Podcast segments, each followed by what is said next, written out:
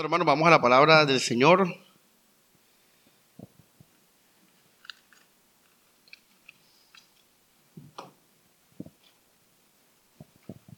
El título del sermón es el siguiente. Dice, perfeccionando la comunión.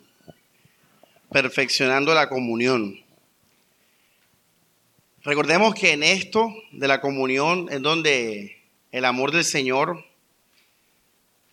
se va a reflejar, se va a expandir, se va a perfeccionar. Por eso el título es Perfeccionando la comunión.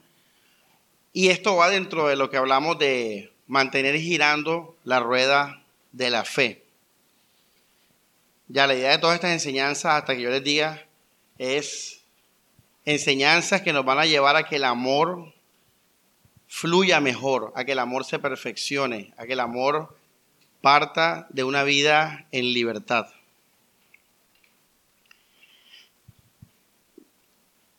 Y es muy importante la responsabilidad que tenemos, como hablamos al comienzo de la enseñanza, si nosotros estamos representando a la humanidad y a la iglesia desde esta ciudad, desde Barranquilla, entonces nosotros vamos a demostrar si es posible amar. Nosotros vamos a demostrar si es posible que entre unos seres humanos se puedan amar con el amor de Dios. Entonces fíjense que basta y sobra una iglesia de dos y tres personas para que puedan cumplir el mandamiento que Jesús dice, ámense como yo los he amado. Así que iglesia, eh, las potestades no están viendo el mundo. El hombre ve a las multitudes, el hombre ve el mundo, pero las potestades no están viendo al mundo. Ellas están viendo a la iglesia, al grupo de gente que está viviendo para la gloria del Señor. Y por eso nosotros tenemos que vivir la fe entre nosotros. Ya, eh, esta es la iglesia para nosotros. No, no es unirnos todos en una sola sede de todas las iglesias del mundo. Con cada iglesia local es suficiente perfeccionar el amor y la comunión. Así que recordemos algo del domingo, del miércoles, ¿Qué termina nuestra comunión? ¿Qué es lo que termina? ¿Qué es lo que acaba la comunión de la iglesia? Son dos cosas, ¿verdad? Una es la idolatría, que es vivir para otro, sea el mundo, seas tú mismo, sea tu ego, sea tu pecado o sea el bien y el mal. O sea, cuando una persona vive para cualquiera de esos elementos, es una persona que está adorando a otro Dios. Disculpe. Está adorando a otro Dios. Este, eso es un pecado mortal, hermano. El mundo, el ego, el pecado, el bien y el mal. Eh, por ende, hermanos, una persona que vive en idolatría deja de vivir para el Señor Jesús. Y deja de vivir sanamente. Y voy a decir sanamente porque hay que aclararlo hoy en día lastimosamente. Deja de vivir sanamente para la iglesia. Porque la gente, eh, la iglesia no es, no es el fin, pero la iglesia, el servicio de la iglesia, la ofrenda, la hermandad, la comunión, sí representan a Jesús. Entonces, una persona en idolatría, sea que sea el mundo, ego, pecado, bien y mal, si se entrega a eso, por ende no se va a entregar a Jesús y Jesús significa amar su palabra y amar a la iglesia. ¿Ya ven? Listo. Ese es el primer pecado mortal. Ya, si algún hermano nos lleva a eso, ya, hey, ya este no es hermano. El segundo pecado mortal, digámoslo así, para terminar la comunión, expulsar a alguien de la iglesia, lo que sea, es que altere, que niegue, que cambie el Evangelio de Cristo. Que cambie que Jesús murió en la voluntad de Dios por nuestros pecados para nuestra salvación y que esta salvación es solo por la fe. Y que la comunión con el Padre, con el Padre es solo por la fe. Y que la esperanza del cielo es solo por la fe. Cuando tú cambias eso, tú estás en falsa doctrina. No podemos, como dijo Daniel, animarte. Tenemos que desanimarte. Tenemos que señalarte. Tenemos que advertir de ti. Tenemos que vigilar. Tenemos que separarnos. ¿Ya? Porque estás atentando contra el fundamento de la iglesia y la razón de ser de nosotros, que es la cruz. Ahora, por extensión, iglesia, por extensión, por ejemplo, un teólogo liberal no tiene cabida en la vida de la iglesia.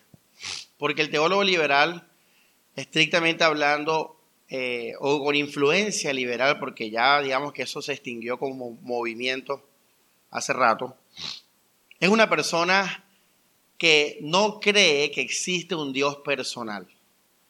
No cree que existe un Dios personal que creó los cielos y la tierra y por ende anula, destruye todo el plan de la cruz.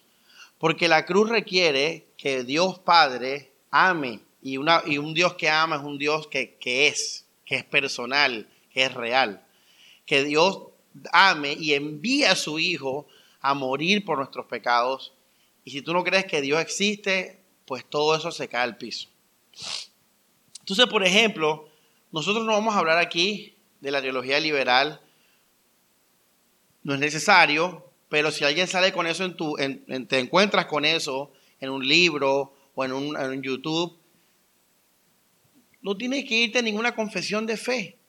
Simplemente es lógico que si destruyen a Cristo, como dijo Pablo, comamos y bebamos que mañana qué. No tiene sentido nada de esto. Cada uno viva su vida como le parezca. Entonces, mira, hermanos, que con estas dos, estas dos, digamos, guías, podemos deducir el resto de cosas. Cuando son peligrosas, y, etcétera. Eh, lo que se opone al Evangelio de Cristo. Mira que Pablo reprendió a Pedro. No porque Pedro no creía en Dios, Pedro creía en Dios, pero estaba hablando un falso evangelio. Porque estaba hablando de la necesidad de cumplir qué? La ley. Ya. Eh, eso es un falso evangelio. Entonces ahí usted dice, bueno, así como hablamos de la teología liberal, podemos hablar de muchas iglesias ya con nombre propio, que usan las obras como camino, mérito a la salvación. Entonces, ese es el problema. Están predicando otro qué? Evangelio. Ya, cuando tú hables con un católico, háblale de esto. Este es el problema, no es lo demás.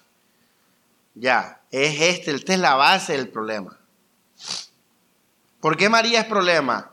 Porque es salvación por obras porque tienes que honrar a María, porque tienes que pedirle a María, porque María tiene que rogarle al Hijo, a Jesús, para que nos perdone.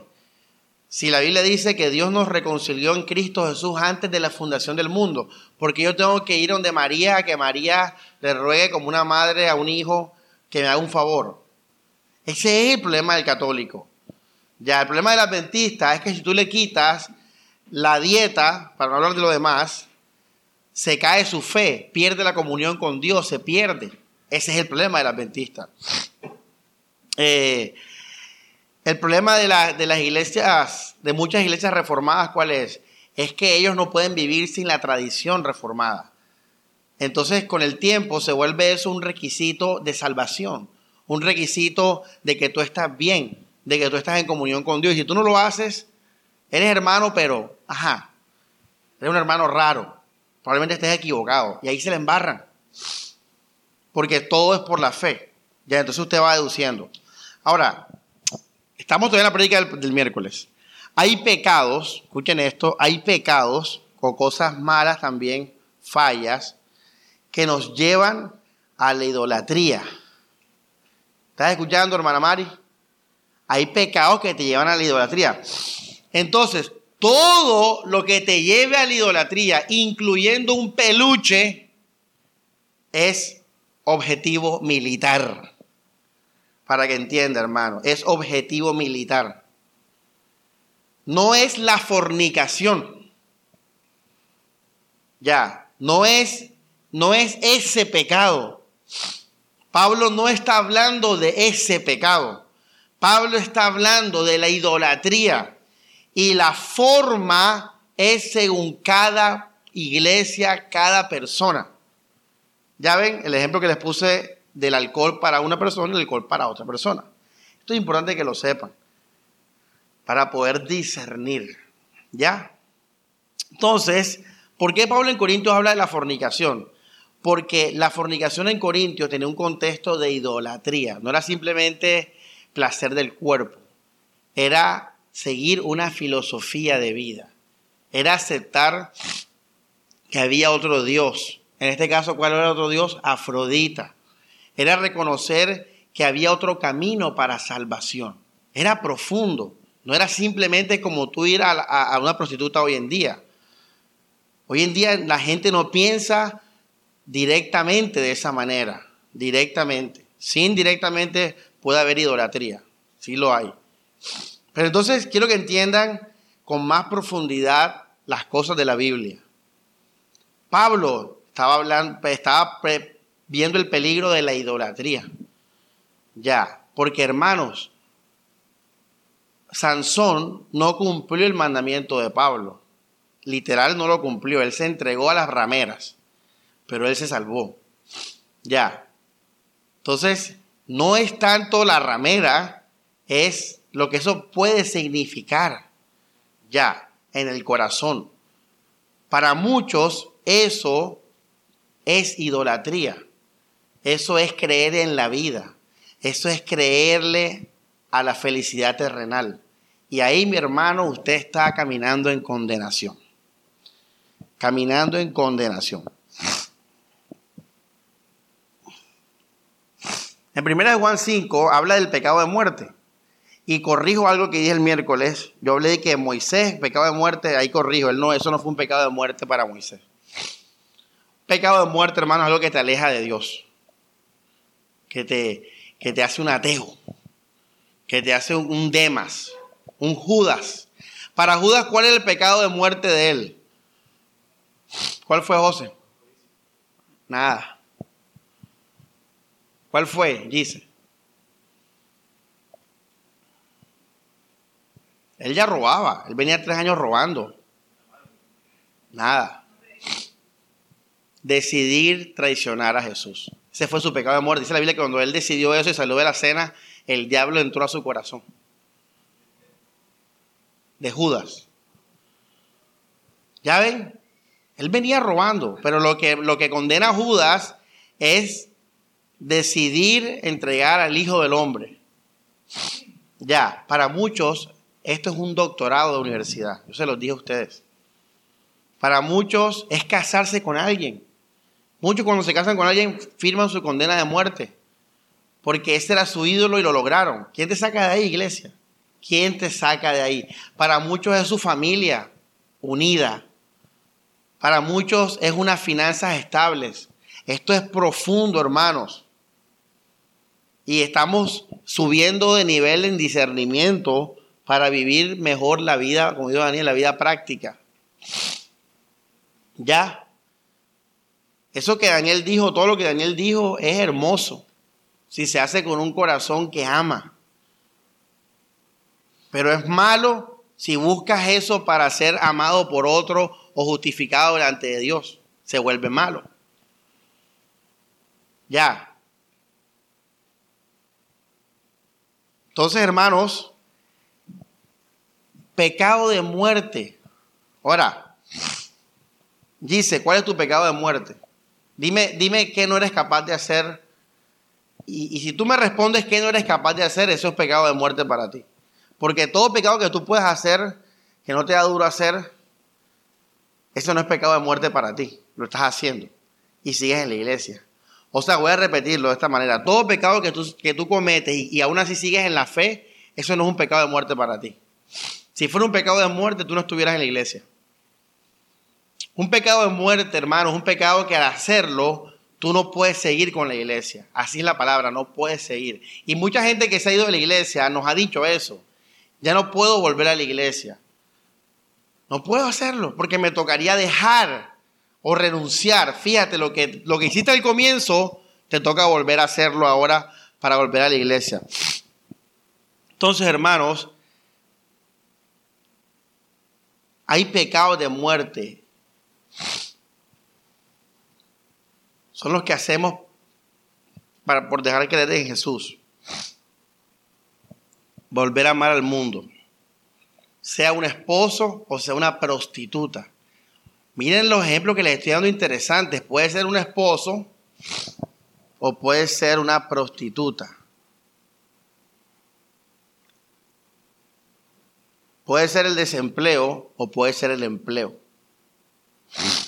Puede ser la salud o la enfermedad. Ya. Pastor, cuando, cuando un hermano cae en eso, pues fácil, él te va a decir, no puedo vivir sin esto. Necesito esto para vivir, para, para ser feliz. Y no puedo agradar a Cristo. No puedo seguir en la iglesia. Ya ese hermano se perdió. Eso está en Judas. Dice que los que se han ido, los que se han apartado,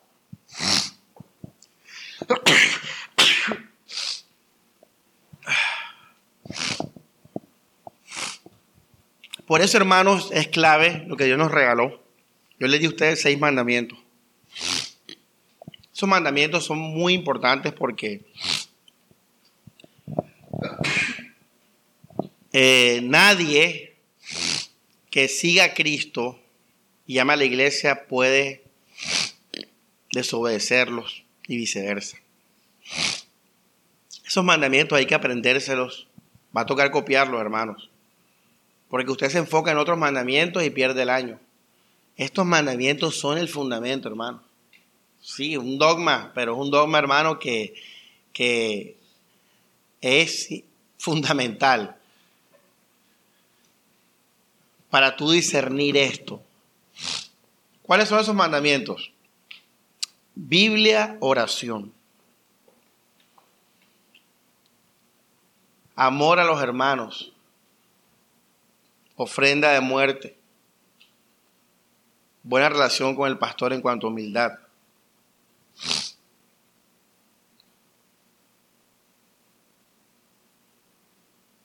Descansar en Cristo, en todo, en la gracia, fundamentarnos en Él. Una persona que está cayendo en esto, hermano, deja de hacer eso. Yo se lo digo a ustedes. Deja de leer la Biblia, deja de orar, deja de alabar, deja de estar contento en Cristo es grosero con el pastor, con las autoridades de la iglesia. Mira, se vuelve orgulloso. Y eso lo, vimos, hermano, lo hemos visto con nuestros ojos. Una vez un muchacho que cuando llegó a la iglesia era una mansa paloma. Tenía hasta diario el pelado. Un hombre con diario, imagínense. Querido diario y tal. Era así de sentimental y noble era. Y empezó la vida de la comunión. La comunión, hermano. Molestaderas, decepciones, falta de respeto, peleas, debate. Uno tiene que estar metido en todo eso. Lágrimas, escándalos, la comunión. Sorpresas, pastores que no son intachables. Esa es la comunión. Los escándalos, divorcios. Empezó a venir la, la prueba y el pelo empezó a cambiar. ¿Y en qué cambió el pelado? Empezó a ser alzado. Empezó a ser rebelde. Empezó a decir, no, no, no, hay que leer la Biblia tanto, no hay que ir a la iglesia. Ya, está peligroso. No es la iglesia y la Biblia, es lo que significa eso. es estar con la iglesia, con mis hermanos, amar, estimularnos, alabar al Señor. En el mundo no se alaba a Dios. En un concierto de rock no se alaba a Dios. Una película de cine no alaba a Dios. Yo vengo a alabar a Dios. Esto significa para el cristiano oro, la iglesia, congregarse. Y un día estábamos jugando Monopolio. Fíjense los detalles, por eso esto es para que usted tenga el, discernimiento ahí. Estábamos jugando Monopolio. Y como les digo, él siempre, como por su carácter y su temperamento y todo eso, era así, manso, quietecito. Pero empezó a cambiar. Y eh, hubo una discusión con él en el monopolio y se le salió una vulgaridad. A la persona que estaba discutiendo se le dijo, él le dijo una vulgaridad. Y todo el mundo quedó como que ¡ah! hubo un silencio porque nadie se esperaba eso, ¿sí me entiendes? En varios años de conocerlo. Y ahí empieza uno a ver, hey, ¿de dónde, cuándo tú empiezas a decir vulgaridades? Y ahí tú ves que el corazón se está apartando. Pecado de muerte. Por eso, mira, y les voy a decir algo interesante. Usted puede equivocarse en todo. Que cuando usted hable con el pastor, el pastor lo corrige y lo arregla. Pero lo irónico del asunto es que la gente que se revela no le hace caso al pastor. Toda la gente que está bien conmigo se sujeta a mí. Pero cuando están en la carne, Tú siempre tienes la razón. Ya ves cómo, cómo destruyen ese mandamiento con excusa. No hay excusa. Sujetados a vuestros pastores. Ya. Así que iglesia, usted puede estar lo mal que usted quiera, que el pastor, usted le hace caso y usted va a volver a estar bien. Pero te toca morir, morir al ego y al yo. Entonces esos mandamientos son sagrados, iglesia.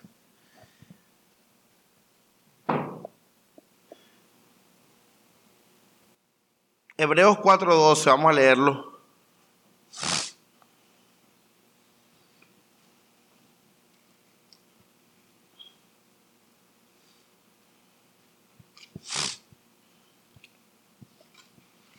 Dice, porque la palabra de Dios es viva y eficaz y más cortante que espada de dos filos.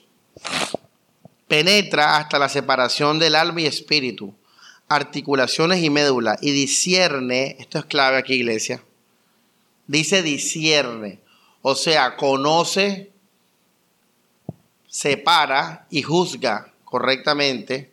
¿Qué cosa juzga iglesia? Dígame, ¿qué hace? ¿Qué es lo que él, la palabra de Dios, no le puedes engañar, tú no puedes esconderte? ¿Qué es lo que no podemos esconder de la palabra de Dios? El corazón. Ojo que la predica es profunda. Ella juzga nuestro corazón, la palabra de Dios. Por eso esos mandamientos que yo les molesto y que no, que eso es mío, son simplemente unos mandamientos bíblicos que, que enfatizan la humildad, el amor, la fe, ya. Esos mandamientos son los que van a decir tu corazón dónde está. Tú no puedes conocer el corazón de alguien, pero viéndolo en relación a la palabra de Dios, tú sí puedes ver el corazón de una persona. Por eso dice la Biblia, en esto sabemos que hemos pasado de muerte a vida. En esto sabemos que procedemos de la verdad. En esto sabemos que amamos a Dios. ¿En qué, hermanos? En que guardamos sus mandamientos, amamos a los hermanos. Yo ahí puedo ver el corazón en esa expresión ya de amor.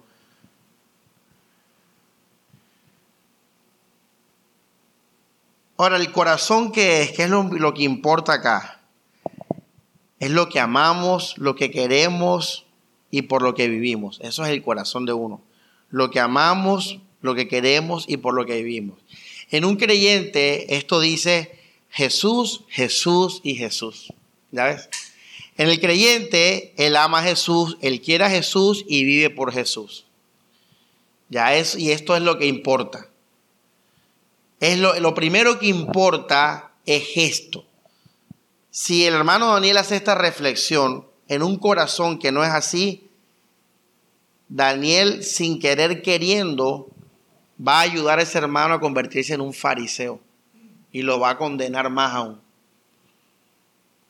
Por eso él, él, en la oración dijo, cada uno como entendió, porque no es lo que él dijo, es la tierra donde eso cae.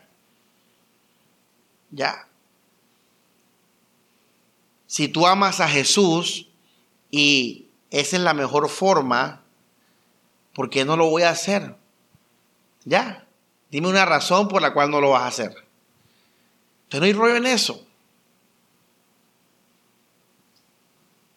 Esta enseñanza y la del miércoles es para que ustedes vayan a lo más importante, que es el corazón.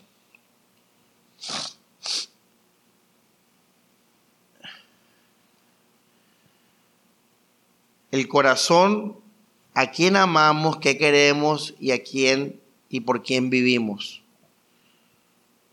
Obviamente, como les digo, esto se, va, se puede ver en muchas cosas. Bueno, iglesia, entonces, todo esto es para que usted se examine primeramente, usted, usted, usted. Y después, para que cuando un hermano ya lo vea raro, disiernas. Ya sabes cuáles son los dos pecados mortales que nos merecen separación. La idolatría, vivir para otro, y alterar, negar, cambiar el Evangelio. No hay más. Pero hay mucho más. hay mucho más. Que es. O sea, no hay más, pero hay mucho más. Ojalá la vida fuera tan sencilla como creer en Jesús y ya. Pero viene la vida diaria de los creyentes. Juegan videojuegos. ¿Qué videojuegos juegan? Hay unos que matan, que cogen y, disparan a otras personas. Hay unos que hacen hechicería. Hay unos que tú mismo eres el demonio. Entonces entra un poco de opiniones, fíjate. Venimos todos de alabar a Cristo un domingo, vamos a la casa y el hermano empieza a jugar un videojuego. Y en ese juego hay hechicería, hay magia, magia negra. Y tú eres el mago negro. Es más, el juego se llama Diablo. Y entonces vienen las opiniones, ven acá hermano, pero venimos de alabar a Dios y explícame esto. Te viene el otro y dice, no, pero eso no tiene nada malo, eso es un juego. No, pero mira, y ya empieza. La vida cristiana es muy compleja. ¿Puede un cristiano tener un Ferrari? Si gano 10 millones y en la iglesia hay uno que gana 500 mil, tengo que dar la mitad de mi sueldo porque tienes que vivir con lo necesario. Pero si yo quiero un arriendo de 5 millones, la ropa, que el arete. Ahora con lo del, tema este de la... O sea, hermano, voy a coger el punto. es solamente la, la herejía son dos cosas, idolatría y cambiar la cruz. Y ya no hay más nada. Pero en la vida cristiana vemos que hay muchas cosas por las cuales hemos peleado y nos hemos dividido. La iglesia incluso, la iglesia histórica se ha dividido. Por ejemplo, eh, cuando hubo persecución con los romanos, hoy se la tengo montada allí, se lo va a preguntar Gise. Ella es una anciana de la iglesia. Ya, y José es un anciano de la iglesia, un anciano y un anciano. Y Vino la persecución romana y el hermano Álvaro negó la fe. Pero Yurani, por aceptarla, la mataron. Y Alejandra, murió Yurani, murió Alejandra porque no negaron a Cristo. Pero Álvaro negó a Cristo con Carmen y se salvaron. Se fueron de la iglesia, obviamente. Gise y José se alcanzaron a esconder. Y bueno, se murió el emperador romano, vino otro y dijo, no voy a matar a los cristianos. Y entonces Álvaro y Carmen dijeron, vamos a volver a la iglesia. Esto ocurrió, hermanos, así, ¿ven? Ya. Entonces, llegan a la iglesia y está allí y José con las tumbas de Irán y Alejandra, porque ahora como la iglesia se vuelve a reunir, ya, hey, mira, ve. Entonces ya sale José y dice, hey, ven acá. No, señor, usted ya no es cristiano. Usted negó a Cristo. Y tú dices, no, pero ya me arrepentí. Y él dice, yo no sé, pero aquí no entra. Y dice, dice, ven acá. La Biblia dice que tienes que perdonar cuántas veces, Yurani. Eso no es problema tuyo, el corazón el, está arrepentido. Y se formó una pelea, hermano, y se dividió la iglesia. José cogió su chuzo con la gente que estaba de acuerdo con él y viceversa. Entonces, hermanos, toda la vida la iglesia se la ha pasado peleando y dividiéndose por cosas que no tenemos que dividirnos. ¿Qué es la voluntad de Dios en ese problema? Hay que ponerse de acuerdo. Pero tenemos que estar unidos. Ya. Pero la iglesia en su carnalidad se separa. Y ahí se dejan de ser cristianos. Porque el mandamiento más grande, ¿cuál es? El amor. Este. Entonces, hermanos, esta es la prédica de hoy. La prédica de hoy ya no es la. Esta fue la. El miércoles fue la de la herejía, los liberales. Cuando es un hereje, cuando hay que echarlo de la iglesia. Ya aquí estamos hablando de puro cristiano que ama a Cristo y tal. Esta es la prédica de hoy, empieza ahora. ¿Qué se llama así? ¿Qué de lo demás? El subtítulo, pues el título es ese, perfeccionando la comunión. Ay, ¿qué de lo demás?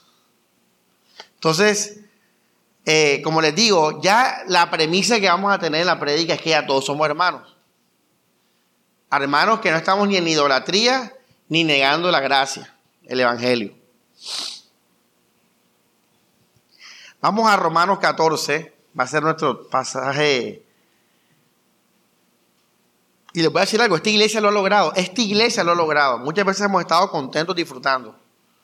¿Sí o no? Que lo diga hermano Álvaro allá en su casa. ¿Sabes? Mira allí, se lo hemos logrado. Pero ¿qué pasa? Tenemos que mantenernos así. Tenemos que mantenernos así. Y entonces vienen, vienen tentaciones para dañar eso. O sea, les voy a decir algo. La meta, ustedes se vieron Batman, la Batman Begins, Batman Inicia. Bueno, para los que no se la vieron, él quiere ser un guerrero, un ninja.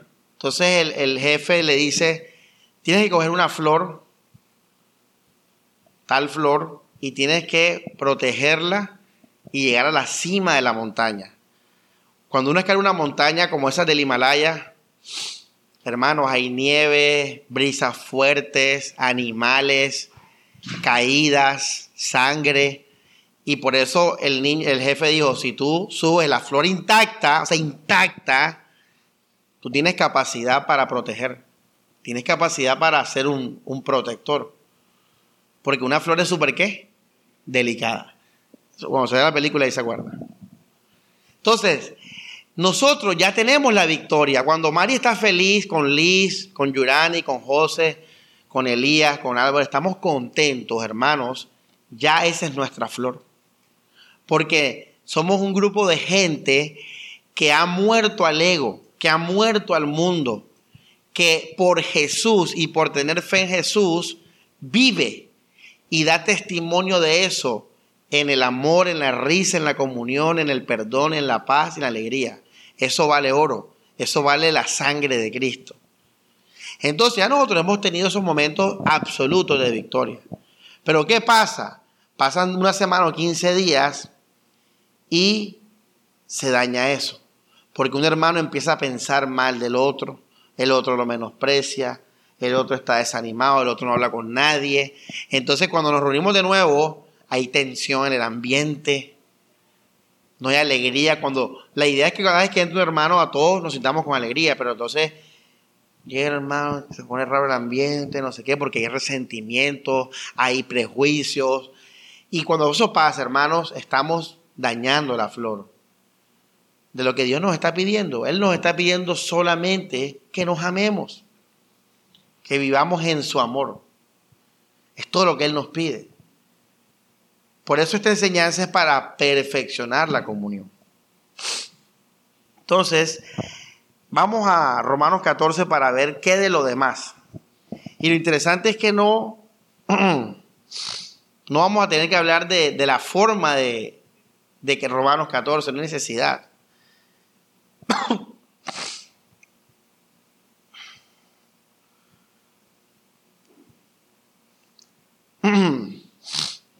Aquí vamos a algo un poco técnico, hermano, y por algo la teología ha escrito muchos libros, porque a veces hay que ser, hay que, ajá, tocar profundizar un poquito. Por eso ahí están los maestros. Ojo lo que voy a decir ahora. Una persona que deja el mundo, una persona que prioriza la iglesia, que respeta las autoridades de la iglesia, que estudia la Biblia, todos los mandamientos esos que ofrenda con ofrenda de sacrificio, me dan un cierto nivel de discernimiento de su corazón. ¿Sí o no? Yo puedo decir qué cosas, José, hey, o sea, yo puedo decir de ustedes con, con justicia que ustedes no son igual que los del mundo. Ah, no es imposible. Ustedes han hecho unas obras y siguen haciendo unas obras que son, que requieren amor. Pero no me pueden decir si tú eres salvo o no. O sea, si me dicen que tú estás en el camino. Ya, si me dicen que tú estás siguiendo a Jesús. Si tú amas a la iglesia, yo puedo decir eso de Mari. Yo puedo decir de Mari que ella es mi hermana porque ella sirve a Cristo, porque ella ama a la iglesia, porque ella estudia la Biblia, la hora, yo puedo decir eso. Pero yo no te puedo decir con certeza si ella es salva o no. O sea, al final de cuentas, una persona puede hacer todo eso y a pesar de todo eso, seguir en idolatría. Pastor, pero usted dijo que era imposible. Sí es posible, pero a un nivel mucho, mucho, mucho mayor. Pero no es posible permanecer, te lo dije una vez, esa, en esa predica. Porque esos mandamientos son hacerlos, permanecer y qué?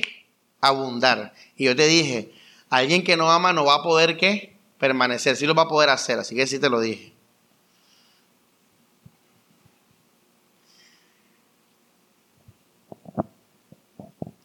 Una pregunta sincera, hermano Álvaro. ¿Lee está en idolatría?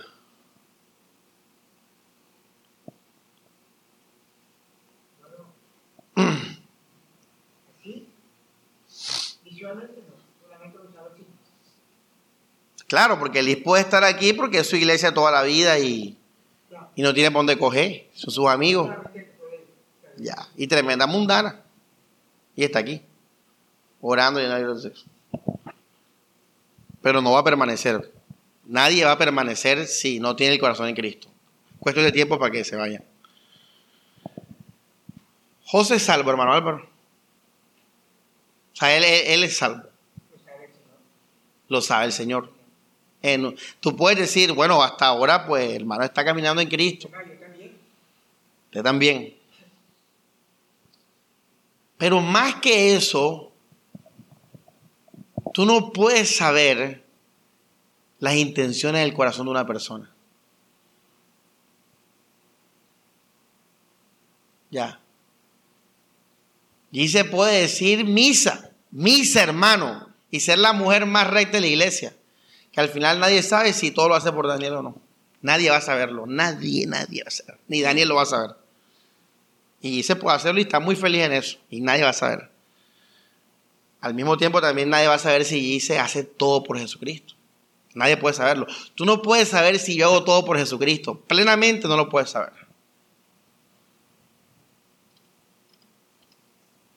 Entonces, fíjense. oh, aquí la cosa ya se vuelve un poco complicada. Por esa razón nosotros no podemos juzgar en ese tipo de juicio. Sí podemos vigilar, sí podemos estar qué? Prevenidos, sí hay que estar ahí, señalar, no sé qué. Pero al final tú no puedes, por mucho que tú me pongas a mí encima, tú no puedes saber si yo te estoy engañando o no. O si yo amo a Jesús o no. Vamos a Romanos 14, verso 10. Dice, ¿tú por qué qué? ¿Qué dice? juzgas a tu hermano. Esto es importante. Si ves que Pablo no está viendo bien que tú juzgues a tu hermano, dice, ¿tú por qué desprecias a tu hermano? Todos hemos de comparecer ante el tribunal de Dios. ¿Qué es mi hermano de para? Solo Dios lo sabe. Vamos a 1 Corintios 4, 5.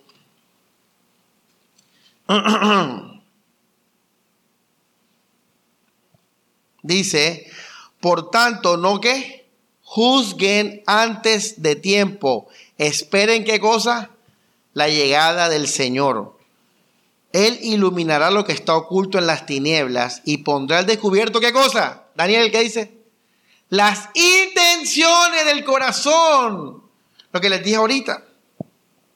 Bueno, para aclarar el enredo, vamos a aclarar el enredo. Una persona que no está en la iglesia, que no perdona, que no estudia la Biblia, que no ora,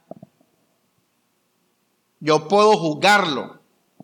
Yo puedo decir, ese no es cristiano. Pero el pastor te dijo algo cuando empezó la prédica, que hay una premisa en esta enseñanza que todos somos qué? Cristianos. O sea que lo que Pablo está hablando en Romanos 14 y en Corintios 4 no es de la gente que está en el mundo, está hablando de la gente que está en la iglesia. O sea, el problema del juicio aquí no es con lo del mundo. Mi hermano, si tú no me vienes a la iglesia, si tú no oras, si tú no crees en Cristo por la fe, si tú no perdonas, si tú vives para tu ego, usted no es creyente, usted va para el infierno. Eso no es problema, está muy claro. Pero es que Pablo no está hablando de eso aquí. Pablo está hablando de personas que ya son cristianas, pero entonces, mira que en el contexto de Corintios 4 la gente dudaba del, del apostolado de Pablo, de Apolos, que no sé qué, y Pablo dijo, cálmense, si al final todos vamos a comparecer ante el tribunal de Cristo. Ya. Vamos a Romanos 14 de nuevo.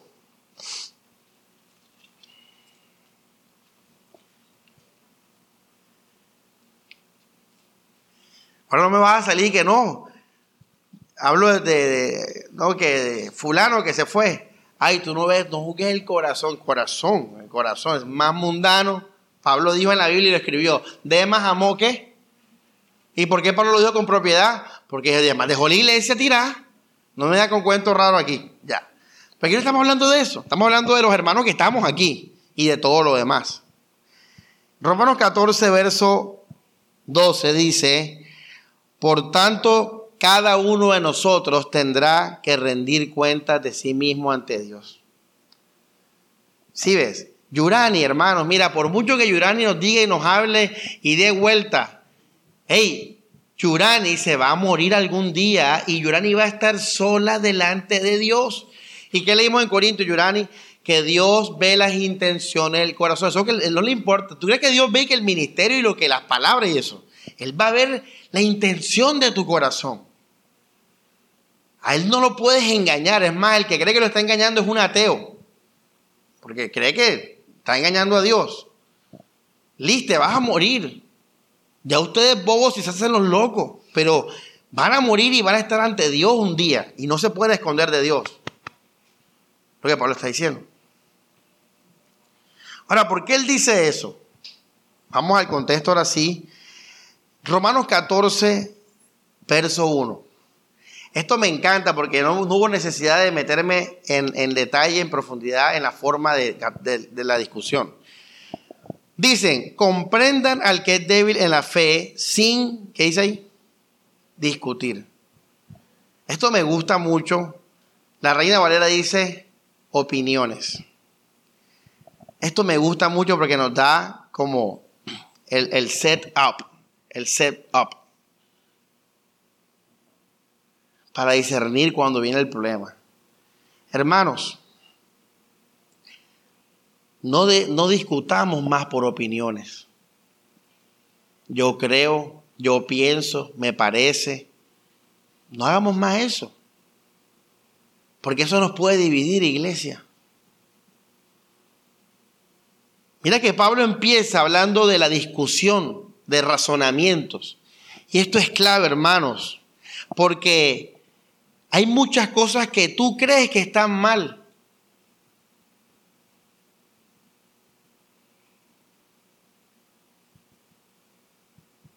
Una vez un hermano dijo que una película de hechiceros no, le parecía que un cristiano debía verla. A mí me entró y me salió eso que dijo. Me entró y me salió. Y me la vi con crispete y todo. Porque para mí, para Samuel, eso no tiene nada de malo. Pero para él, sí tiene algo malo. Ahora, ¿qué pasa si yo empiezo a discutir con él de que está equivocado? Él se va a defender. Va a buscar argumentos, va a buscar números. Mira, tal. Y yo también voy a buscar argumentos para decir que no está mal. ¿Y qué va a pasar entre nosotros? ¿Nos vamos a qué? A dividir. No vamos a comer en paz, no vamos a... Es más, si estamos en cine y la película que tiene hechicería, no nos la vamos a ver juntos. Y estamos dañando la unidad de la iglesia. Por esa opinión. Y Pablo dice, hey, no discutan sobre opiniones. Ojo. Hey, cada uno, mira verso 2, verso 2 dice, uno tiene fe y come de todo, ese es Samuel, literalmente, come de todo. Otro es débil y come verduras. El que come no desprecia al que no come y quien no come no critique al que come. Porque entonces, cuando nosotros creemos que algo está mal y el otro lo hace, tendemos a qué? A criticar y a juzgar. Y el que, el que, lo, el que fue juzgado, ¿qué dice? Cuando un mosquito te anda picando, ¿tú qué haces, Alejandra? Si un hermano me anda zarando con ese tema, ¿qué hago yo? Lo menosprecio. No lo llamo, me alejo de él. Porque ese hermano así me friega la vida. Y Pablo dice, hey, no critiques ni juzgues al que tú crees opiniones. El que tú crees que está haciendo mal. Y el que es criticado y juzgado, no menosprecias a tu hermano. No te alejes de Él, no lo ignores, no lo rechaces. Porque aprendimos que solo dos cosas nos pueden separar. Y es negar la cruz y irme a la idolatría. Ojo, que esto es importante para, para el amor. Oye, qué hermoso, ¿ah? porque fíjate, si, si mi mamá, mi mamá me, me decía a mí que los videojuegos, que eso, muchas veces mi mamá me partió CD y, es la hora y ella está convencida de que eso es satánico. Es la hora y dice, Samuel, ¿tú qué escuchas eso satánico y tal? Ya, ya va a morir con su opinión. Y yo le doy un abrazo, le doy su beso, mi madre amada. Ya. Pero cuando ella me va a hablar de ese tema, la ignoro. La ignoro en mi oído pero la amo y estoy con ella. Ya, porque a mí no me hace nada de malo eso. Por el día que ella esté escuchando esa música, yo sé que ella ya se apartó de Cristo. Fíjate cómo es la cosa. Ella se apartó de Cristo. Porque para ella es malo. Vamos al versículo eh,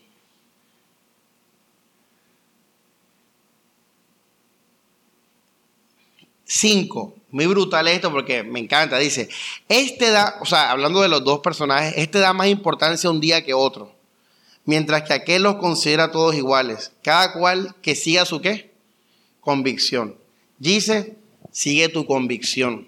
Álvaro, sigue tu convicción. Yurani, sigue tu convicción. La iglesia verdadera tiene varias convicciones, pero tiene una que los une y es servir a Cristo y amarse. Pero el resto, todos son diferentes en convicciones. Cada uno en su vida personal tiene convicciones. Mi papá, hermanos, mi papá, que era un cristiano muy, muy de la gracia, no iba a cine. Y si tú le preguntabas a él, Edgardo, ¿por qué tú no vas a cine? Te decía cosas malas. Para él eso era malo. ¿Sabes por qué para él eso era malo? Porque cuando él era mundano, él fornicaba en el cine. Él iba así a fornicar. Entonces, cuando tú le dices a Edgardo, o le decías, Edgardo, vamos a cine, él decía, no, no quiero ir porque mi mente ya está acomodada a fornicar en el cine. Así que, hermano, y nunca fue. Juniorista hasta la muerte. Yo sigo al Junior ahí porque por él. Me dejó el, amor al Junior. Y entonces yo no soy fan del Junior, pero, pero lo voy al Junior. Y me alegro cuando gana y me acuerdo de mi papá. Mi papá era los que se iba solo. Un domingo en la tarde se iba solito y se sentaba ahí en un, en un kiosco a ver el partido del Junior, solo, solo, o sea, disfrutaba su pasión juniorista. Hombre que iba al estadio y no faltaba, hermano. Mi papá era un hombre de estadio, esa gente que sagrado los estadios, que compra el año y el año de boleta. Nunca más fue al partido a ver Junior. Pura televisión. ¿Por qué, papi? Y entonces te daba tus razones. No, por idolatría. Ya, él nunca fue, nunca iba al estadio. Cine, estadio. ¿Qué más? A ver. El baile, el carnaval. Mi papá era un hombre que, le, que conquistaba mujeres bailando. Él era el alma de la fiesta. Él iba a una fiesta, bailaba. Le, él le decían, ¿cómo es que es la película esta? John Travolta. A mi papá le decían John Travolta, porque en la época de esa de, de, Brillantina, de Grace, él bailaba y tiraba pasos en las fiestas y, y, a las mismas se iba con dos chicas, una, tres, a fornicar. Ni más carnavales, ni más bailes así mundanos. Bailaba en su casa con mi mamá, ya. Eso es un hombre con convicciones. Y murió. Y él nunca en la vida, nunca le aconsejó a Stephanie, a mí o a mi hermano Daniel, a que tuviéramos precaución con el estadio, con el cine, con los carnavales o con el baile. Con mi papá vivo fuimos a minitecas de niños,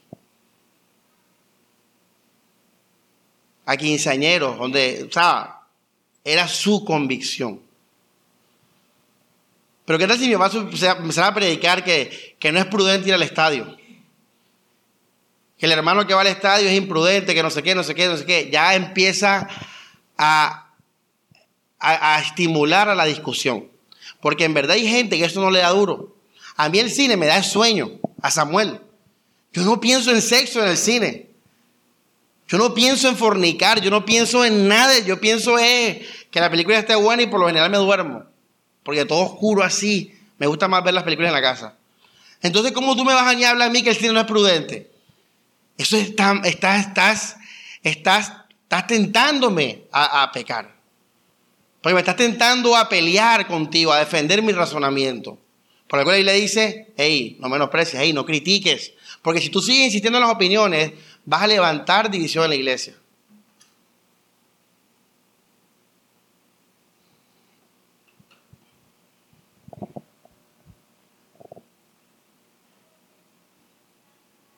Vamos a Romanos 14, 13. Y esto es brutal, iglesia. Esto es una de las cosas más hermosas. ¿Qué dice? Dice, dejemos de juzgarnos, brother. Ahí no está hablando de la idolatría ni de teología liberal.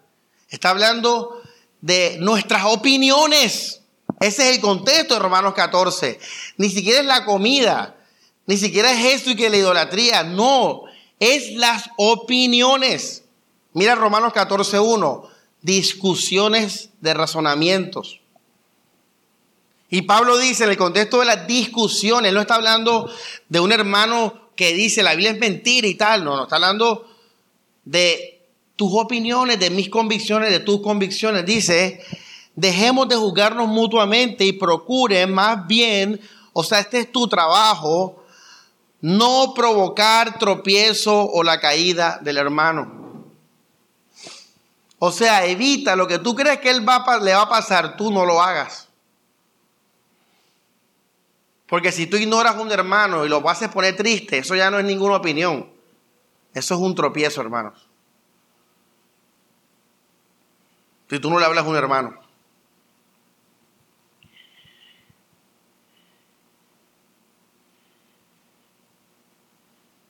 Vamos a hablar del tropiezo y de la caída, porque esto es para entender este versículo. ¿Qué es un tropiezo o una caída, hermanos? Si vamos a Mateo, hermanos, si vamos a Mateo, Jesús habla de los tropiezos. Hermanos, si yo le digo a mi novia, novia, bésame aquí, bésame aquí, bésame acá, bésame abajo, bésame arriba, bésame. Eso es tropiezo para ella. Depende. Vamos a ver si es tropiezo. Hermanos, un tropiezo es algo que te, que te lleva, te empuja, te anima o te tienta a las dos herejías del comienzo. A la idolatría, o sea, amar el mundo, el ego, el pecado, el bien y el mal, o a negar la cruz, alterar la cruz. Por ejemplo, si yo le digo a Yurani, Yurani, ven acá, tú sabías que la Biblia se equivoca. Eso no es así, Yurani, eso es un mito. Ahí yo estoy siendo tropiezo para Yurani porque estoy atentando contra la fe de ella. Por eso Pablo dijo, si el hermano cree que la comida lleva la idolatría, no comas, porque es grave, porque el hermano se puede perder en verdad, ¿verdad? Y si se pierde, contra Cristo pecas. Está en Corintio. More, ¿ya le estás pillando? ¿Mm? Entonces, para eso hay que saber conocerse, hay que conocernos.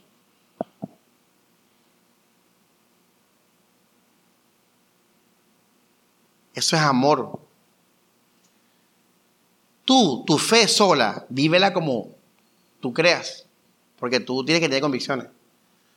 En tu casa solo, hermano, si la, gente supiera mi vida solo, uff, nadie, se va todo el mundo a la iglesia. Lo que uno ve, Tú sabes lo que uno ve, hermano, lo que yo veo, lo que yo escucho. Hay gente que aquí no lo resistiría. Se pierden enseguida, se van para el mundo. Pero a mí no me hace ni cosquilla. Pero ¿quién soy yo? hermano, yo tengo como 30 años en el Evangelio. Yo tengo 20 años sirviendo a la iglesia. Tengo 10 de pastor. ¿Tú crees que a mí me va a llevar al mundo una canción? Tú crees que a mí me vaya al mundo esto y aquello. Uy, hermano, para que un pastor lo llegue al mundo, diga algo bien grande, hermano. ¿Ya ves? Esa es mi fe. Yo no voy a ponerme a predicar, hermanos, ¿por qué tienes que empezar de película de hechicero? Deje ese cobarde. Mira, el día que yo haga eso, ya yo, ya yo estoy mal. Yo no tengo por qué convencerte a ti a ver películas de hechicero. Si yo peleo por eso, ya yo estoy desenfocado del Evangelio.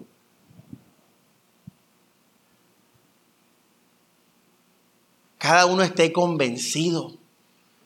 Pero no menosprecies a tu hermano. No lo juzgues. Es más, tú no lo apartes del Evangelio. Pero pastor, yo no lo aparto del Evangelio, entonces ya quédate quieto.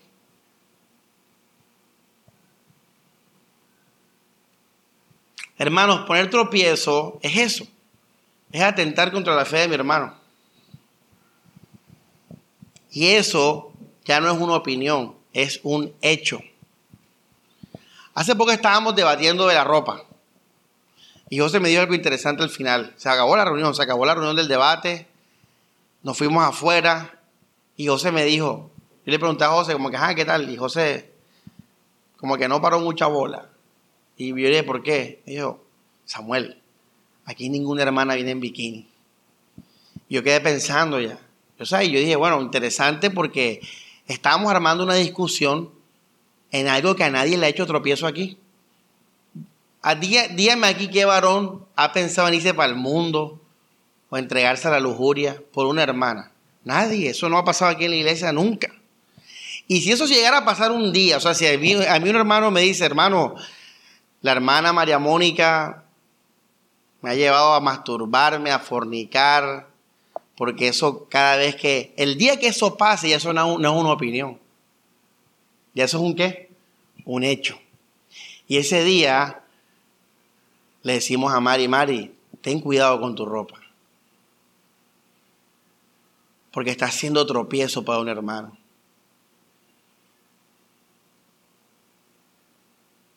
El día que Yurani me diga, Samuel, hoy me vi una serie japonesa y sabes que Samuel, creo que lo del Jin Yan es verdad. Ese día yo le digo a ella, deja de ver esos muñequitos. Fíjate cómo una iglesia de la gracia puede llegar a prohibir una serie de televisión japonesa. Algo que los pentecostales hacen de manera superficial. No veas Pokémon, no veas Digimon, que pasó eso hace 20 años. Bueno. Pero fíjate que en una iglesia de gracia tú puedes prohibir un muñequito japonés. Si ese muñequito japonés está implantando ideas en tu cabeza de dudar de la fe, hermano, le parto el CD porque te amo y te vas a apartar de Cristo. Y llámame legalista y lo que tú quieras. Tremendo, ¿eh? Porque es una, una, vida real. No es una iglesia. Ese es el error de, de las iglesias conservadoras. Ellos lo que dicen está bien, obvio, el bien es bien aquí en la China. Pero el error de ellos es que lo, lo, clavan como una tabla y, se destruye qué cosa, hermanos. Morelia, ¿qué se destruye?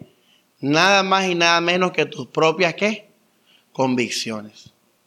Por eso todos son igualitos en esas iglesias. Tú ves a los adventistas, todos son iguales. Pero en una iglesia verdadera tenemos diferentes convicciones. Y eso hace que, nos, que el amor sea más que, dice. Y más que. Y más que, Yurani. Más difícil. Porque es difícil amar cuando somos diferentes. Es muy difícil. Porque nos tentamos a qué? A juzgar, a criticar, o a menospreciar. O sea, quiere decir que esto va en contra de tu ego y te estimula el amor. Entonces, vamos a poner el ejemplo práctico. José no es... Mira que en esto cabe todas las reglas que tú quieras, eh, la, que tú quieras. Deja de escuchar reggaetón. Deja de salir solo con los hombres. Aquí cabe cualquier regla. Pero mira que para llegar a la regla hay una profunda ¿qué? conciencia de tuya misma y del hermano. Mi papá tú le puedes decir, vamos al estadio y nada, y, nos íbamos los cuatro, mi mamá, Daniel, Estefan y yo, al cine solo. Ni siquiera él le, le enternecía dejarnos solo en plan de película. Y él me decía después, nos la vemos en la casa. Hey, ¿qué tal Jurassic Park? Nos la vemos en la casa. Después para verla con él. Alquilamos para verlas con él. Pero nosotros no lo vimos. Y eso es una persona con convicciones y nadie lo va a mover. No lo moleste, que él no va a ir al estadio, no va a ir al cine. Ya, no lo moleste. Porque él tiene sus razones de por qué él no va a esas cosas.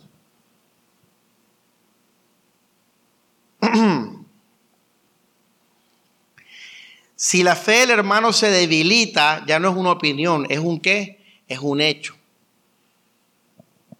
Si le soy tropiezo a mi hermano, ya no es una opinión, es un hecho. Tú no alejes de Cristo a tu hermano. Tú no estimules el ego de tu hermano, sino lo opuesto, ámalo y bendícelo.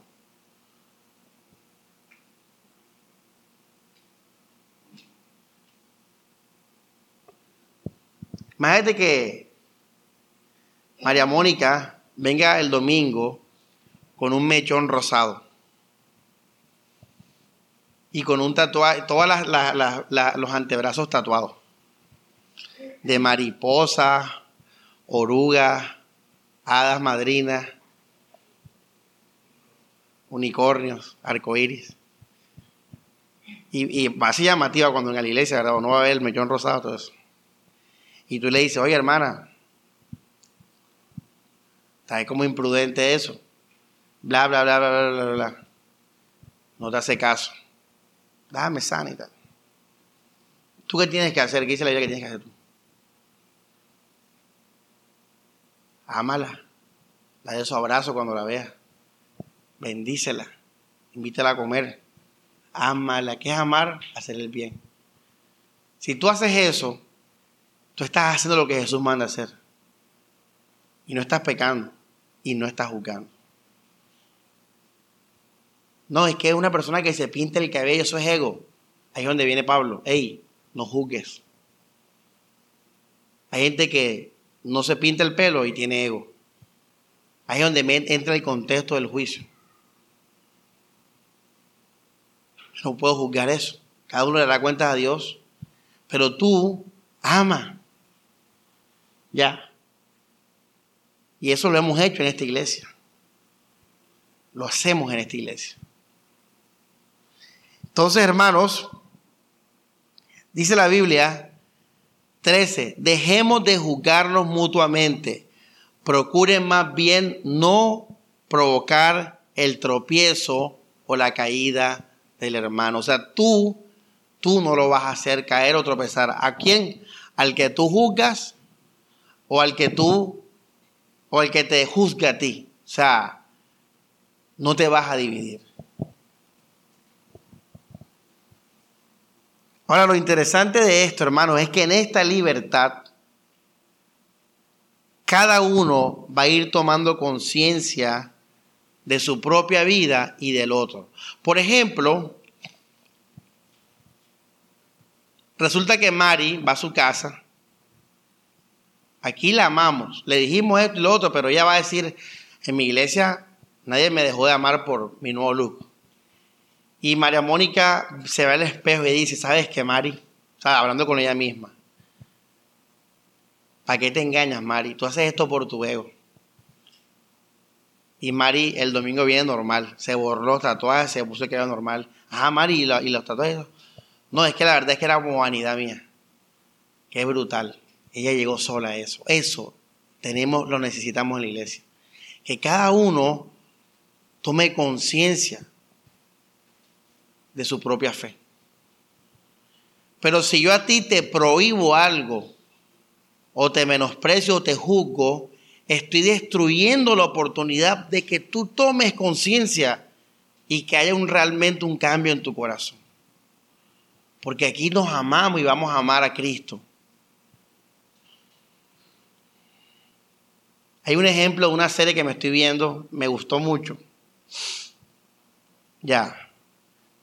Por eso en el caso de Mari, los que van a tener hijos, tienen que soltar a veces la cuerda. A veces hay que soltarla. Si mis padres no hubieran soltado la cuerda, yo no sé quién fuera yo hoy. Yo no sabría quién es Samuel. Pero ellos soltaron la cuerda. Ya. Y ese es el error de los conservadores. Que ellos no sueltan la cuerda. Ellos son estrictos con las reglas, con todas esas cosas y destruyen la identidad propia. Ya. O sea, hacen que todo el mundo coma qué? Verdura. Mis padres nunca fueron rígidos. Ellos fueron rígidos en el amor, en el respeto, en la honra a Dios. Pero muchas cosas fueron flexibles para que nosotros nos encontráramos con nosotros mismos. Mira este ejemplo de la serie que me encantó. Una muchacha se iba a suicidar. La hermana de la muchacha, obviamente la hermana no quería que eso pasara. La regañó, le metió su cachetada. ¿Cómo vas a suicidar? Pensar en eso, estúpida, no sé qué. Y la pelada tenía sus razones de peso para suicidarse. ¿Cuáles eran las razones, hermana Carmen? Que el mundo se llenó de zombies. Ya no había mundo, sino puro zombie y había que sobrevivir para, para que ya, o sea, el mundo se... Entonces ella dijo, me va a suicidar. Entonces la hermana llorando, tú eres estúpida, ¿cómo vas a hacer eso? Que no sé qué. Y no la dejó sola. Un día, dos días ahí con ella. No iba ni a la cocina porque tenía miedo que cuando se fuera, se suicidara. Entonces ella estaba cansada, llegó otra muchacha y le dijo, yo te, yo te cubro. Pero mira que mi hermana esto. Y ella dice, tranquila, ella no lo va a hacer, fíjate, ojo, Hay un dicho que dice, el que se da suicidar, lo hace. Lo hace. Él no dice, él lo hace. Entonces la pelada le dice, tranquila, que ya no se va a suicidar. No, pero mira que no sé qué. Ya yo la cuido. Ya. Cuando la hermana regresa, ve al poco de gente, el escándalo, y ve a la hermana ensangrentada. Se trató de cortar las venas. Pero no lo hizo. Trató, se cortó un poquito. Y, y va donde la muchacha y le dice, ¿por qué la dejaste sola? Y le dijo, ahora sabes, pero aún más importante, ella sabe que quiere vivir. Y yo dije, wow, brutal. Necesitamos esa semilla en cada corazón de la iglesia. Necesitamos saber que tú quieres a Cristo. ¿Ya me entiendes? Hay que llegar al corazón. Yo necesito saber que Elí ama a Cristo, pero para eso tengo que respetar lo que dice la Biblia. Porque si yo prohíbo, no, yo no prohíbo, pero critico. No, yo no critico, pero juzgo. No, yo no juzgo, pero menosprecio. Estás haciendo lo mismo. Estás quitando la libertad de tu hermano.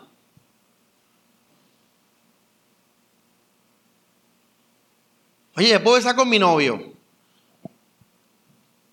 Elías me preguntó hace poquito del tema y yo le dije, yo lo traté de llevar a la conciencia de por qué es mejor guardarse hasta el matrimonio. No podemos negar que eso es lo mejor. Pero yo quiero que él tenga conciencia para que él elija. Pastor, yo me beso con mi novia. Yo le voy a decir, no es lo mejor, no es prudente. Ten tus convicciones, brother. Ten tus convicciones. Algo que usted puede ver en Daniel, Estefan y yo es que tenemos convicciones los tres, intactas. Téngala. Stephanie tiene sus convicciones, eso allá no la, nada la ha movido.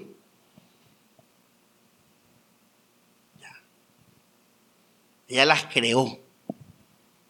En su vida ella las creó, ella decidió, tomó decisiones en libertad. Una vez le preguntó a mi papá que para una fiesta, le dijo que sí. A ver, le dijo que sí.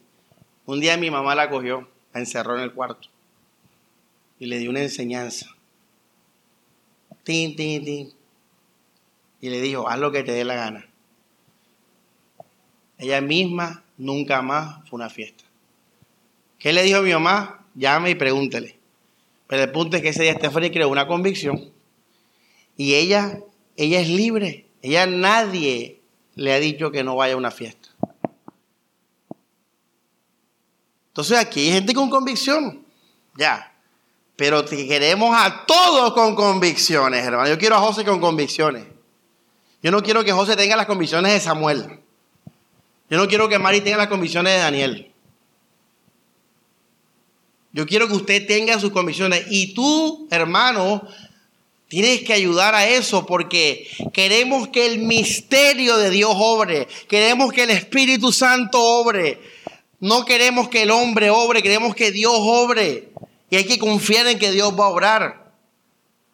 Porque entonces, como dijo un teólogo, entonces, no, entonces quitemos a Dios de la iglesia. Si tú tienes todo organizado, todo protegido, quita a Dios, ¿para qué lo necesitamos? Deje trabajar a Dios, dijo el teólogo.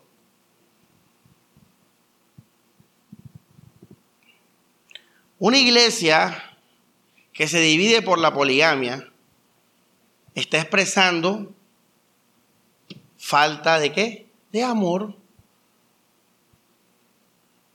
Es una iglesia que le sirve al vientre. Oye, a mí la poligamia me puede dar duro, puede ser escandalosa, lo que tú quieras. Ya, pero no es pecado.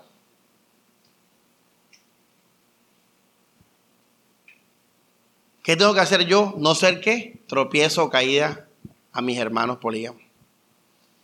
Aunque siga pensando que para mí eso no es lo mejor, y usted puede decirlo. No, para mí eso no es lo mejor. ¿Por qué? Imagínate, Si ya con una, uno, una canteleta ahora dos, ya. Esa es una razón de él.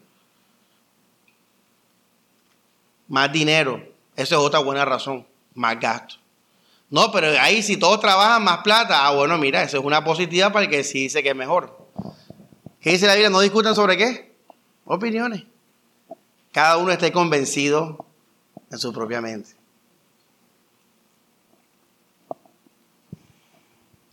Hermanos,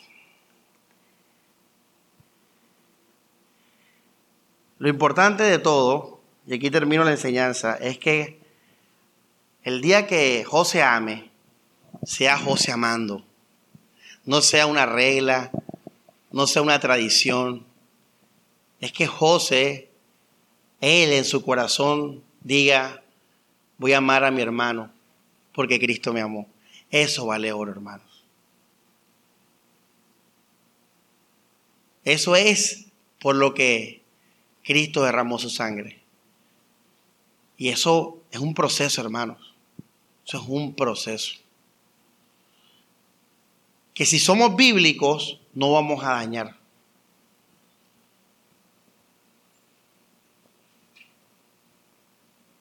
Y va a hacer que nos podamos amar de verdad. Porque es fácil amar al que piensa como tú. Es fácil amar al que es como tú. Ese es fácil. Pero amar al diferente es difícil.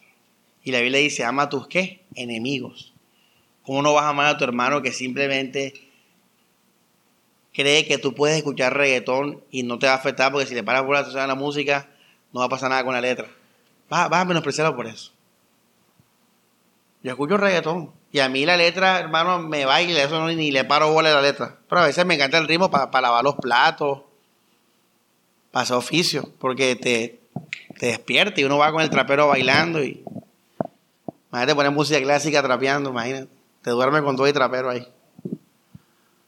Entonces, hace poco, me acuerdo cuando, hace poco no, hace unos años pasé por donde Stephanie ya estaba casada y tenía Michael Jackson a todo timbal. Y yo dije, eh, Stephanie, y ella le encanta. Ella hay silencio. ¿Tú cuándo escuchó que ella te ha dicho algo de su música? Nada, pero ella calladita ya por eso Michael Jackson. Mi mamá me acuerdo que ella sí le encantaba la Elton John. Y Elton John, ustedes saben que es gay. Allá en los 90. Allá tenía su CD Elton John ahí.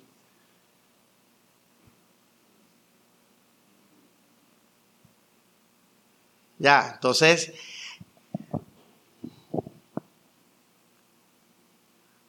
No, que no puede escuchar música de gay.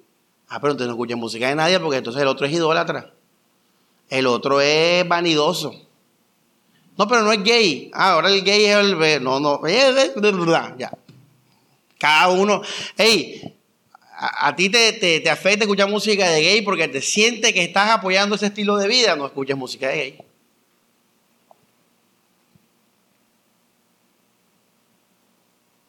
Cada uno tiene su camino. Cada uno lo va a encontrar. La iglesia tiene que hacer fuerza en dos cosas. En vivir para Cristo. En amar la iglesia. En descansar en la cruz. En darle toda la gloria a Dios. En eso la iglesia hace fuerza. En eso tenemos que movernos todos más lo que te acabo de predicar, va a ser la combinación perfecta para que la, iglesia sea una iglesia real. Y no te la haga el diablo. Porque si no, no eliges este camino, vas, a estar en un camino carnal. Y el carnal termina dividiéndose. El carnal termina con los que, con los que son como él. ¿Ya? Las iglesias carnales todas son la misma cosa. Se pierde nada más y nada menos que la conciencia del hermano. O sea que todos nos volvemos al final unos qué? Unos robots. Sin conciencia.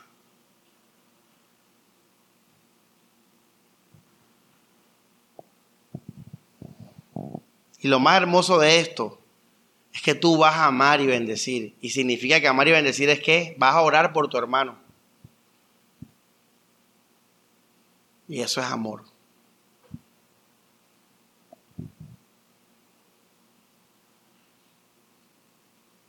Oye, hermano, me tienes sorprendido. ¿Por qué?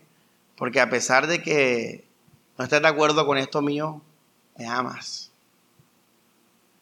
Eso es lo que Dios quiere. Ahí va a estar el poder de Dios. Oye, ese hermano tiene 10 años de noviazgo y no se casa en la iglesia. Unos le dijeron que era malo, otros que era bueno, otros que daba igual. Opiniones. Él no se quiere casar. 10 años. Y un día el hermano sentado José allá en la sala de su casa dice, oye, lo mejor creo que es casarse, más práctico. Juegue, te costó 10 años verlo, gloria a Dios, pero ese día tú lo viste. Ese día usted va a, ser, a casarse de corazón. Pero si yo le digo al hermano, no, te diga hasta en seis meses o si no, nada, destruyo eso y ahí no sé qué voy a crear un robot ahí, un mecánico, no sé, un fariseo.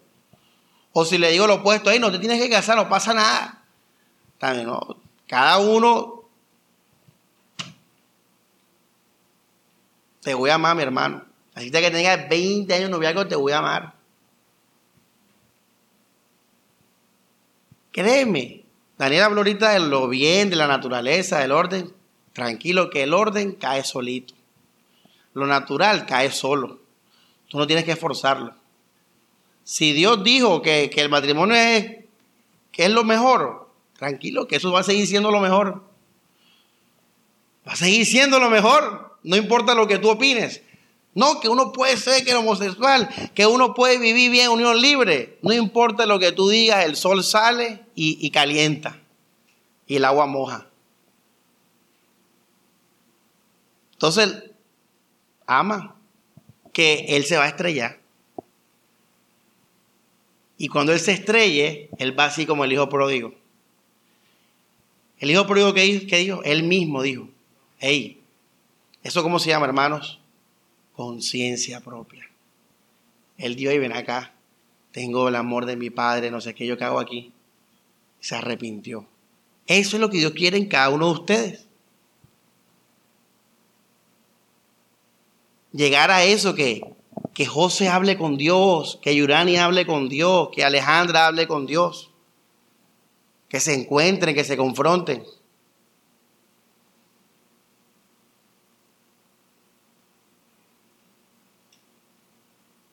Que seamos libres. Yo, hermano, a hacer fuerza en una, en una cosa, es en Cristo.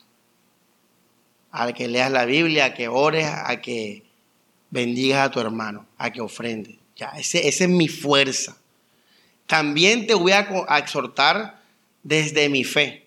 Lo puedes hacer. Nadie está diciendo que no vamos a compartir nuestras convicciones porque puede que tú puedas convencer en libertad a otro hermano. Por ejemplo, es como si mi papá se encontrara con otro hombre que también fornicaba el cine. Ya me entiende. Y él le dice, me gusta eso, Ricardo, no voy más al cine. Entonces no, no es, chévere, compartamos, no, a mí me parece esto, no sé qué. Yo quiero, hermano, que te vas a estrellar. Pero si tú lo dices así, con ese amor, ahí está tu parte. Y cuando el hermano se estrella, él te va a decir, hey, me amaste en todo el proceso. Y si nunca se estrelló, ya, gente me equivoqué. Ya ves.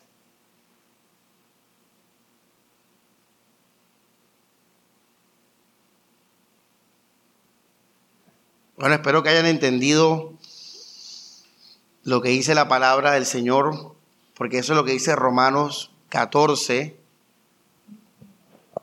verso 1. Vamos a leer, dice, comprendan, palabra clave, comprendan al que es débil en la fe sin discutir sus razonamientos.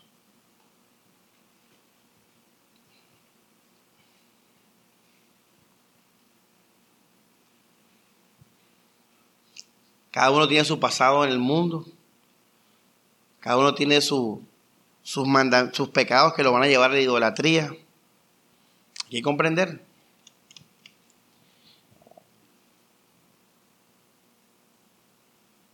Versículo 4. ¿Y tú quién eres para criticar a un empleado ajeno? Mira esto, que esté en pie o caído es asunto de su amo. ¿Cuál es tu trabajo? Amar. No, pero pastor, él me está haciendo tropiezo. ¿Qué es tropiezo? Lo aprendimos. Es que en verdad estás dudando de tu fe y te quieres ir para el mundo. Ese día ya no es, una, es un hecho y ese día lo vamos a arreglar. Y con gusto, créeme que el que ama va a dejar de hacerlo. Con gusto.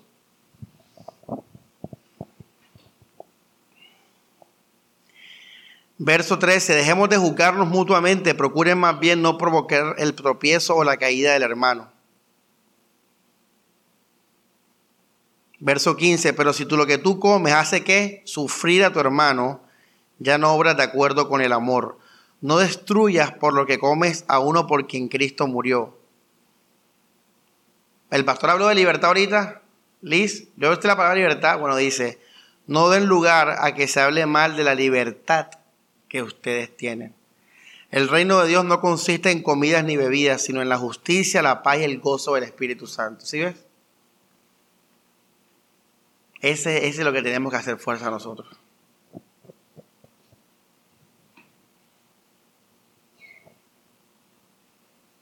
Y hay un impedimento y es el ego, hermano.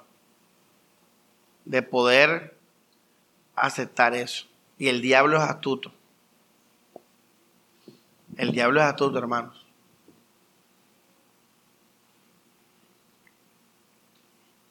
Y lo digo, hermanos, porque es verdad que los conservadores tienen cosas buenas, pero también hay cosas malas.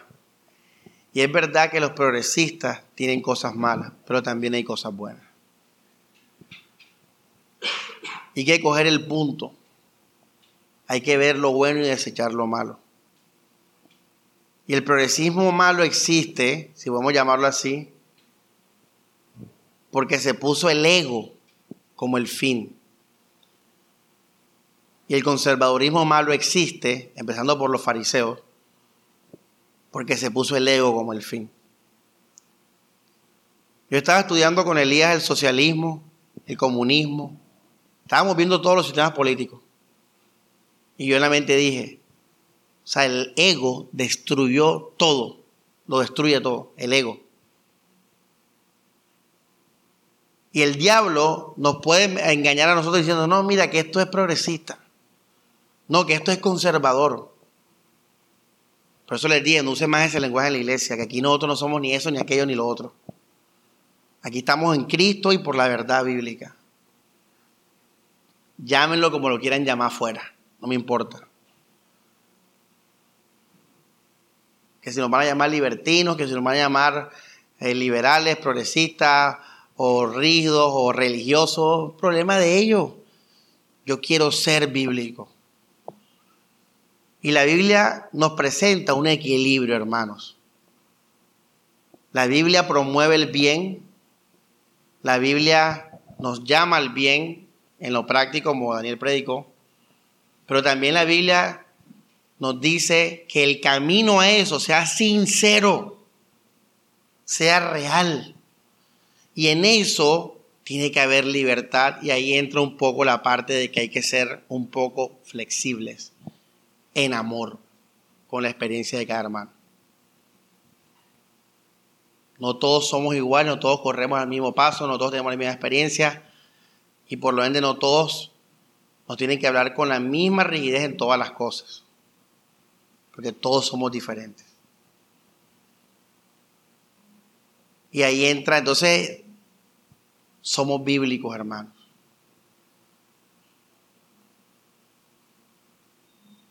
El fin de esta prédica no es apoyar la libre expresión. Eso es basura. Como, como lo es basura también amar la patria y todo ese poco de.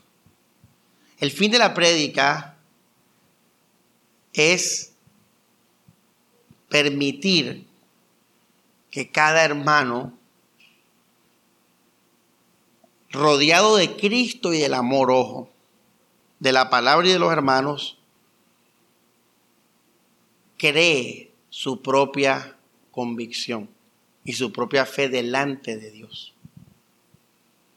Es necesario para que haya una fe auténtica y por sobre todo para que haya un amor que auténtico y podamos cumplir la palabra de Dios que dice que nos amemos los unos a los otros. Sin eso no vamos a poder amarnos, porque vas a tener puro robot. Y les digo algo, esta iglesia lo ha logrado. Lo hemos logrado. Hay que cuidar esa flor, hermanos, hasta el final. Y gracias a Dios porque hay diferencias en la iglesia. Porque nos lleva a poder cumplir esto en los dos, en las dos partes.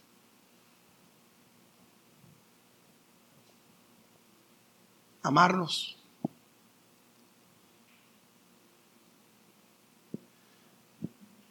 Vamos a orar. Dios Padre, Señor, gracias por tu palabra. Da entendimiento, Señor. Abre los ojos. Sálvanos, Señor, de cualquier error, de cualquier, Señor, camino de orgullo, de carne. Y gracias porque a través de esta enseñanza tenemos mucho que examinarnos cada uno, Señor. Tenemos mucho que discernir. Y también Dios, gracias por ese llamado a amar, a no ser tropiezo ni caída, mi hermano. Qué bueno saber, Señor, que tú cuidas a tus hijos. Qué bueno, Señor, saber que tú vas a juzgar los corazones, Dios. Qué bueno saber, Dios, que podemos tener comunión y compartir las opiniones, pero nos advierte de no discutir de ellas, Señor sino amarnos, Señor, buscando tu rostro, honrándote, Dios, amándonos en justicia, gozo y paz, para tu gloria, Señor. Gracias por la vida de cada hermano, Señor. Y todo es para tu gloria, Jesucristo. Amén y amén.